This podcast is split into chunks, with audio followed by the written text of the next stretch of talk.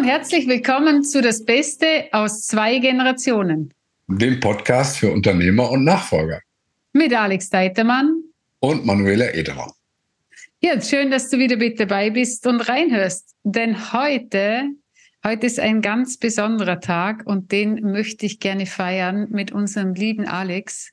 Und was es zu feiern gibt, das darf er selbst verraten. Ja, heute ist äh, wenn die Sendung ausgestrahlt wird und wir nehmen die eine Woche vorher auf, der 18. Oktober. Und das ist das Erscheinungsdatum für mein Buch.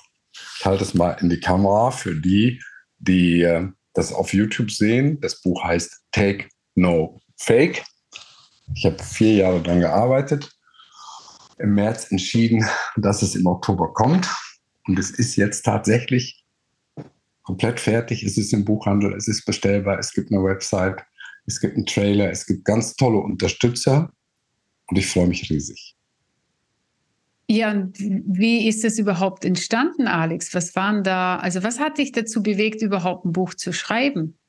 Ja, das war relativ einfach vor etwa vier Jahren, als ich noch Mehrheitsgesellschafter und Geschäftsführer eines Unternehmens in Münster war. Ich darf den Namen auch sagen, weil die Firma gibt es immer noch. Die hat sich gut weiterentwickelt nach der Übergabe im November 2020. Sie ist die Taylor Lux GmbH, maßgeschneidertes Licht, Taylor und Lux, also Schneider und Licht. Und das Unternehmen setzt sich mit Plagiatschutz auseinander, hat ein ganz tolles System entwickelt, mit dem man Originale kennzeichnen kann, unsichtbar, trotzdem maschinenlesbar. Man kann damit Lieferketten sichtbar machen, Rückverfolgbarkeit realisieren und eben dafür sorgen, dass ähm, Originale auch als Originale identifizierbar sind und nicht durch Plagiate praktisch ähm, ersetzt werden. Und es sollte ein Marketing-Tool werden. Ich habe äh, überlegt, dass ich ein Buch schreibe mit allen möglichen Anwendungen und Beispielen, um einfach ja, zu demonstrieren, wie interessant das Umfeld von Fälschungen ist und was man dagegen tun kann. Denn da gibt es neben diesem System äh, das Taylor-Lux vertreibt noch etliche andere, auch für andere Anwendungen besser geeignet. Und um dann Überblick zu kriegen, äh, war eben dieses Buch als Marketinginstrument geplant. Das war der Ursprung. Und was ist es heute? Ja, es hat sich natürlich entwickelt, nachdem ich das Unternehmen abgegeben habe, war das Thema Marketing nicht mehr relevant. Dann hat es erstmal ein halbes Jahr gelegen und dann kam Donald Trump im äh, Endspurt des Wahlkampfes, als er noch Präsident war. Und äh, wenn man Menschen fragt, nach Fake News, dann denken sie auch heute meistens noch an, an Donald Trump. Das war damals eine ganz neue Situation, dass jemand so massiv und auch ähm, in der Anzahl, die Washington Post hat mal festgestellt, dass er 300 Fakes im Monat, also 10 am Tag, verbreitet hat. Das hat dann dem Buch eine neue Richtung gegeben und je länger ich dann daran gearbeitet, geschrieben habe, desto mehr kamen ähm, Dinge an die Oberfläche wie oh, Dieselskandal, Wirecard, ich könnte jetzt viele, viele weitere Beispiele nennen und auch Aspekte, die ich vorher gar nicht so gesehen habe. Also zum Beispiel gibt es auch Fakes bei Mitarbeitern, wenn wir über Führung sprechen. Und äh, dann hat das Ganze die Richtung genommen, dass auch viele ja, Täuschungen zwischen unseren Ohren entstehen, bei jedem Menschen. Dass wir uns also selber auch täuschen oder auch belügen und dass Fakes nicht nur im Außen eine Rolle spielen, sondern auch in uns selber. Aber da geht es ja in eine ganz andere Richtung dann. Ja, richtig. Also das Buch hat im Prinzip zwei Ebenen. Die eine Ebene ist, die vordergründige ist, dass es um alle möglichen Fake-Geschichten geht, die uns in der Welt begegnen. Und das ist schon hochinteressant, weil da auch Themen drin sind, die ja, für den einen oder anderen völlig überraschend sind und uns trotzdem betreffen. Also es geht zum Beispiel um das ganze Thema Medizin und Gesundheit. Oder das liegt nah um das ganze Thema Medien, wo wir jeden Tag von betroffen sind. Aber es gibt auch dann die zweite Ebene, die tiefer geht, die nicht vordergründig ist, sondern tiefergründig, wo es eben um unsere eigene Persönlichkeit geht, um Dinge, die wir als Entschuldigung mitschleppen, zum Teil das ganze Leben, dass unsere Eltern an der Situation schuld sind, in der wir heute sind, oder der Lebenspartner, die Ehefrau, die Kinder, der Lehrer, der Auszubildende ähm, oder wer auch immer uns beeinflusst hat in der Vergangenheit und wir deshalb, weil wir so eine schlimme Vergangenheit haben, heute äh, dastehen, wo wir stehen. Und äh, ein Stichwort, das auch bei dir, ja, ich sag mal, ein Stück entliehen ist zum Beispiel das Thema äh, Vergebung oder auch Verantwortungsübernahme oder Dankbarkeit. Drei wichtige Stichworte, die äh, dazu führen, dass man sich diese eigenen Entschuldigungen, um nicht zu sagen Fakes, auch mal, ja, dass man sich derer entledigt und äh, Verantwortung für das übernimmt, was heute im Leben da ist und auch seine Zukunft entsprechend bewusst gestaltet. Mhm. Und was ist jetzt für ein Leser drin? Also wenn der Leser das Buch liest, was hat er denn davon? Was hat er davon? Er hat oh, sehr, sehr interessante Einblicke in Lebensbereiche, über die er vielleicht so noch gar nicht nachgedacht hat. Also es steckt vieles an, an, an neuen Dingen drin, die mir zumindest auch vorher nicht so bewusst waren. Und es steckt drin eine sehr, sehr positive Perspektive, wie ich mein eigenes Denken entwickeln kann und auch mein eigenes Handeln kann. Denn am Ende ist es so, und das ist auch der Untertitel des Buches, Zukunft braucht das Echte und Originale wie dich. Wir werden alle als Original geboren. Wir sind als Baby, sind wir völlig unbelastet und kriegen dann in Anführungsstrichen eine Erziehung, werden sozialisiert und kriegen vor allen Dingen jede Menge Beschränkungen mit, sodass wir glauben, ich kann dies nicht, bin nicht gut genug. Um, das hat noch nie einer geschafft. Oh, da könnte ja jeder kommen. Und das wird ja auch häufig aus dem Umfeld bestätigt, wenn einer so eine ganz verrückte Idee hat, dass er erstmal naja, so ein bisschen spinnert dargestellt wird und dadurch oft der Mut verloren geht, diese Idee zu realisieren. Und ein Beispiel, das jeder kennt, dafür muss man das Buch nicht lesen, aber ist für mich ähm, Thomas Alva Edison, der ja angeblich über 1000 Versuche gebraucht hat, bis die Glühbirne gebrannt hat. Das Thema Fehlerkultur wird in dem Zusammenhang zum Beispiel bearbeitet, wenn Edison noch 10, 15 Versuchen aufgegeben hätte, so nach dem Motto, geht eben nicht, würden wir heute möglicherweise noch im Dunkeln sitzen. Und es sind immer Originale, die sich eben nicht geschert haben um das, was die Leute gesagt haben, sondern ihr Ding durchgezogen haben, an das geglaubt haben, was sie eben als Mission in sich gespürt haben, was sie als Idee hatten, als Konzept oder wie auch immer man das nennen will. Und ich glaube, dass so viel Potenzial brach liegt bei Menschen, die sich aus welchem Grund auch immer nicht trauen, etwas zu tun, weil es vielleicht nicht klappt, weil vielleicht äh, das Umfeld es lächerlich macht oder wie auch immer. Und mein Appell ist, dass in jedem, in jedem Menschen ein Potenzial steckt, das letztlich die Welt verändern und verbessern kann. Und jeder den Mut aufbringen sollte, eben genau diese Originalität zu leben und sich nicht zu verstecken oder selber zu beschränken oder aus der Sorge, dass etwas nicht klappen oder die Leute vielleicht komisch reden könnten, sich davon abhalten lässt. Das hat man von dem Buch. Mhm. Also wenn man so will, ist es ein Mutmacherbuch. Aha, okay. Und Mut macht zu was? Mut wirklich selber das Original zu sein, zu sich selbst zu stehen, zu, zu, zu wissen und auch zu feiern, dass es keinen anderen Menschen gibt, der genauso ist wie ich, dass die Fähigkeiten, die Ideen, die Kreativität, die Fantasie, die ich habe, möglicherweise der Schlüssel ist, etwas zum Guten zu verändern. Das kann im Kleinen sein, das kann im Großen sein, das muss nicht immer oh, die Delle im Universum sein, die äh, Steve Jobs mal ähm, mit der Entwicklung des iPhones in die, ins Universum geschlagen hat. Ähm, es kann wirklich eine Kleinigkeit sein. Zehn Quadratmeter im Garten einfach mal wild wuchern zu lassen und, und die Nachbarn äh, darüber reden zu lassen, wie unordentlich der Garten ist und zu es ist aber gut für Insekten und Bienen und kann sich der Igel im Winter verstecken. Ganz kleines Beispiel. Und so gibt es viele, viele Dinge, die jeder machen kann, wenn er sich traut. Und viele trauen sich nicht und deswegen eben ähm, das Mutmacherbuch. Und wie bist du auf das Mutmacherbuch jetzt gestoßen? Zuerst war es ja dieses Plagiat äh, von, von der Tedelux. Und wie hat sich das verändert über die Jahre, dass am Ende über diesen Titel ganz was anderes rauskam, als du losgestartet bist? Ja, das ist eine sehr, sehr gute Frage, Manuela, weil es auch ein bisschen meine innere Weise beschreibt. Oh, es geht wirklich los mit, äh, mit dem Außen mit Plagiaten und Fälschungen auf der materiellen Ebene. Und dann ging es eben mehr in den Bereich der immateriellen Fälschungen, also Lügen, Desinformationen, Fake News, Deepfakes und das ganze Thema Kriegspropaganda, was wir jetzt im Ukraine-Krieg erleben, ist ja voll mit Falschmeldungen. Wir wissen nicht, was wir glauben sollen. Im Frühjahr kam dann noch dazu äh, das Thema künstliche Intelligenz und äh, ChatGPT. Und spätestens seit jetzt wissen wir gar nicht mehr, auf was wir überhaupt glauben können.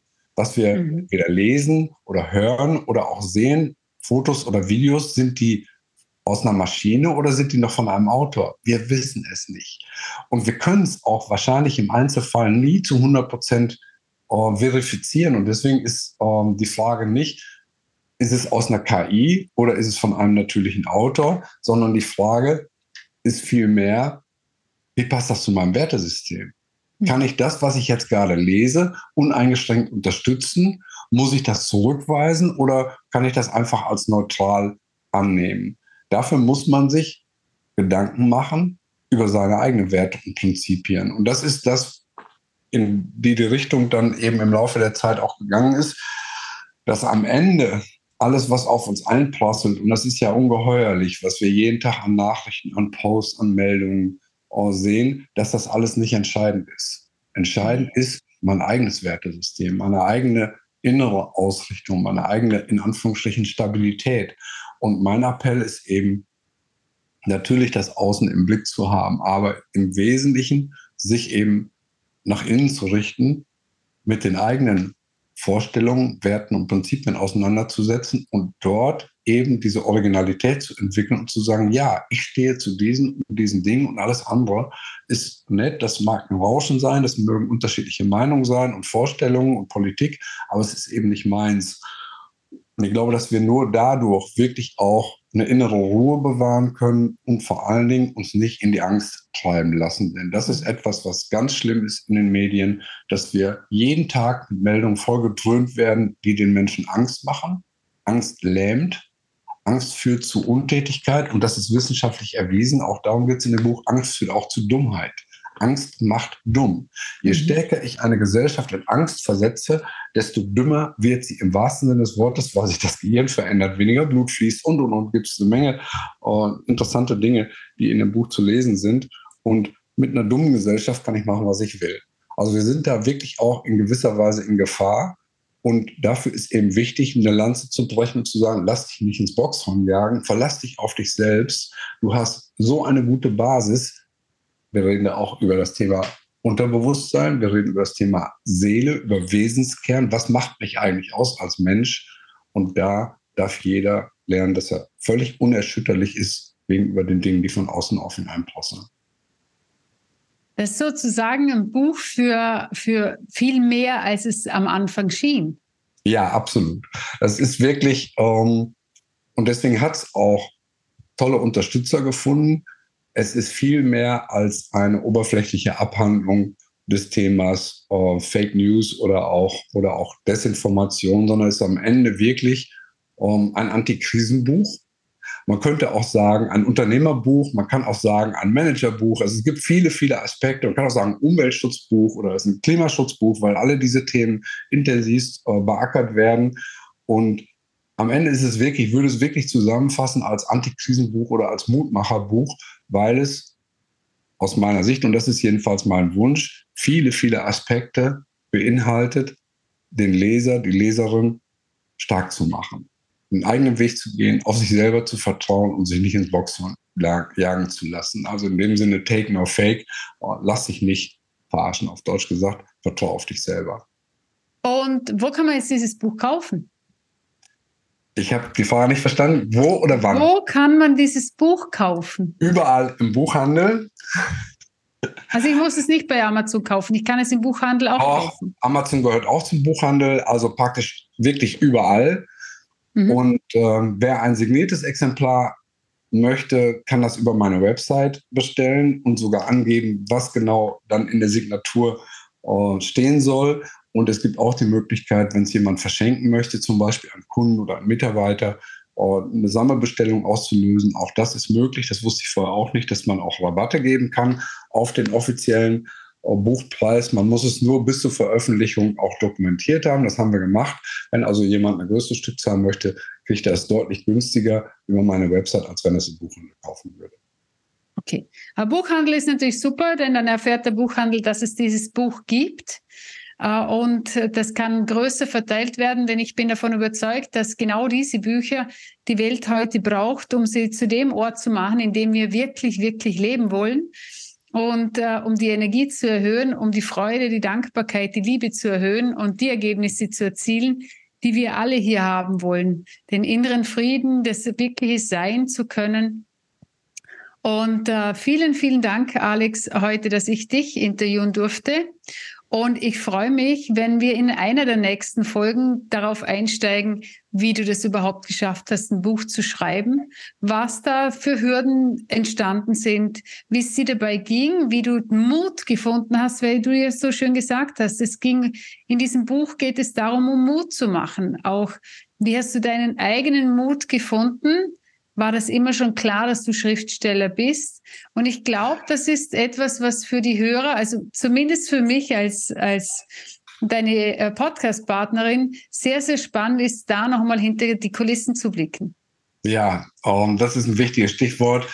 Und damit kann man sicherlich eine Episode voll machen. Ich habe unglaublich uh, viele Erfahrungen machen dürfen, bin durch Berge und Täler uh, gegangen dabei und äh, will gerne die Erfahrung teilen, um auch da Mut zu machen, dass jemand äh, wirklich anfängt, auch sein eigenes Buch zu schreiben, wenn er das äh, in sich spürt, dass es reift, dass es, dass es raus will. Mit mir hat es eine ganz äh, wunderbare Reise gemacht, äh, dieses Buch, und insofern teile ich das auch gerne. Vielleicht am Ende noch die Bemerkung, wir versuchen ja immer, uns mit Werbeblöcken in unserem Podcast stark zurückzuhalten. Und insofern danke ich einfach für das Verständnis, dass äh, Manuela und ich uns heute entschieden haben, eben doch mal über ähm, ein Produkt zu reden, das wir selber äh, anbieten, in dem Fall mein Buch. Und natürlich würde ich mich freuen, wenn ähm, es auf äh, Interesse stößt, wenn es Verbreitung findet und äh, ja, jeder, der es liest, mir auch eine, eine, Rückmeldung gibt. Da freue ich mich besonders drauf.